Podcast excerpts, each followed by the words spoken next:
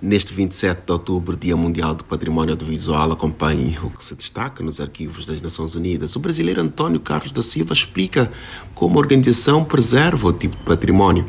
A ONU possui um papel fundamental na preservação do patrimônio audiovisual mundial através da manutenção de seus arquivos audiovisuais.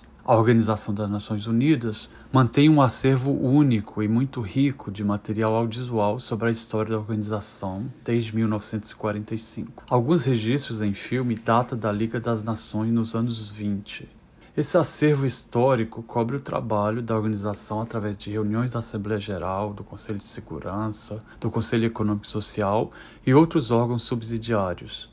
Além disso, o acervo contém produções de rádio e televisão da ONU em várias línguas e materiais de missões de paz, conferências internacionais, concertos, conferências de imprensa, entrevistas em uma coleção sobre todos os secretários-gerais da ONU. Por isso, trata-se de um acervo rico sobre a história das relações multilaterais entre os países membros e sobre o trabalho importante da ONU ao redor do mundo. Daí a importância desse acervo para a história da humanidade. E como a quantidade de registros audiovisuais preservados até agora foi priorizada e selecionada? Em 2016, começamos um projeto de digitalização com o suporte financeiro do governo do Sultanato de Oman, que doou para a ONU 4 milhões e meio de dólares para digitalizar e preservar esse acervo riquíssimo. Desde então, já digitalizamos cerca de 54.300 arquivos audiovisuais, ou seja, quase 70% do material selecionado para ser preservado já está em formato digital. Nós temos mais de 850 mil fotografias em nossa base de dados já completamente digitalizadas. O grande desafio agora é conseguir cerca de 2 milhões de dólares para finalizar o projeto de digitalização audiovisual e manter o acervo digital de uma forma sustentável e fidedigno para futuras gerações. Com que formatos de materiais audiovisuais a equipe de especialistas tem lidado em Nova York? O nosso acervo é considerado híbrido, pois contém material analógico e digital. Temos formatos analógicos desde filmes de 16 e 35 milímetros até vídeos e áudios em vários formatos profissionais, como por exemplo Betacam, Umatic, discos em vinil, discos em formatos de transcrição, cassetes, etc. E outros formatos considerados obsoletos ou em vias de obsolescência. Em formatos digitais, estamos digitalizando padrões baseados nos guias dos comitês técnicos da IASA, que é a Associação Internacional de Arquivos Audiovisuais. E também utilizamos as melhores práticas dos principais arquivos audiovisuais de grandes instituições nacionais dos Estados Unidos e da Europa como por exemplo a Biblioteca do Congresso Americano, o Instituto Nacional do Audiovisual na França, além da organização não governamental DPC, que é a Digital Preservation Coalition, que tem um papel crucial na disseminação de melhores padrões e práticas na área de preservação de arquivos audiovisuais. No nosso caso, Todo o trabalho técnico de digitalização é feito por uma empresa especializada em Pittsburgh, nos Estados Unidos, e a ONU mantém um contrato de serviço com essa empresa.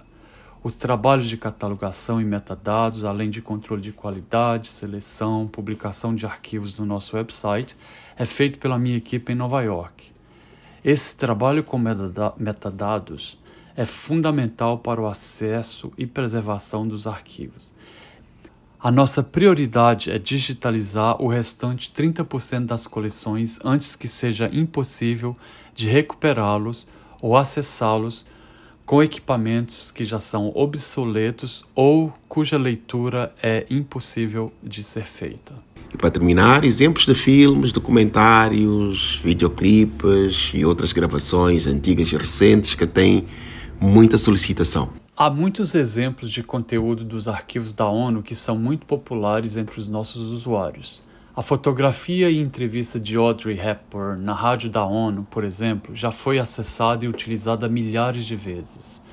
O áudio do discurso de Fidel Castro, o mais longo da história da ONU, também é muito popular.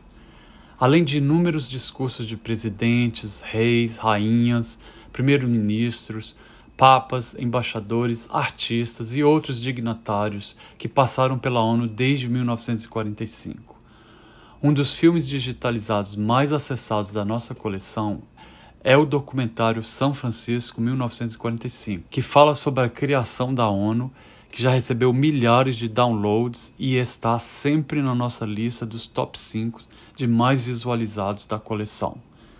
Mas há muitos outros arquivos de áudio, vídeo e fotografia que são eh, muito solicitados pelos nossos usuários.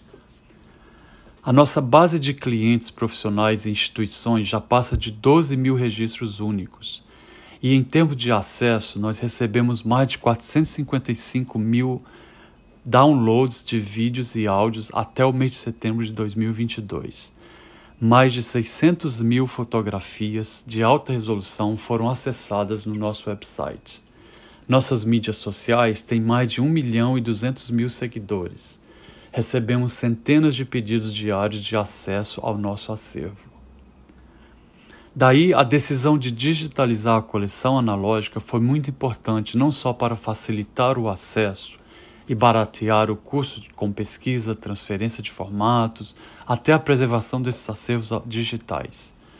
O desafio agora é preservar de uma forma sustentável, sem perder o valor e mantendo a mesma qualidade de audiovisual para futuras gerações.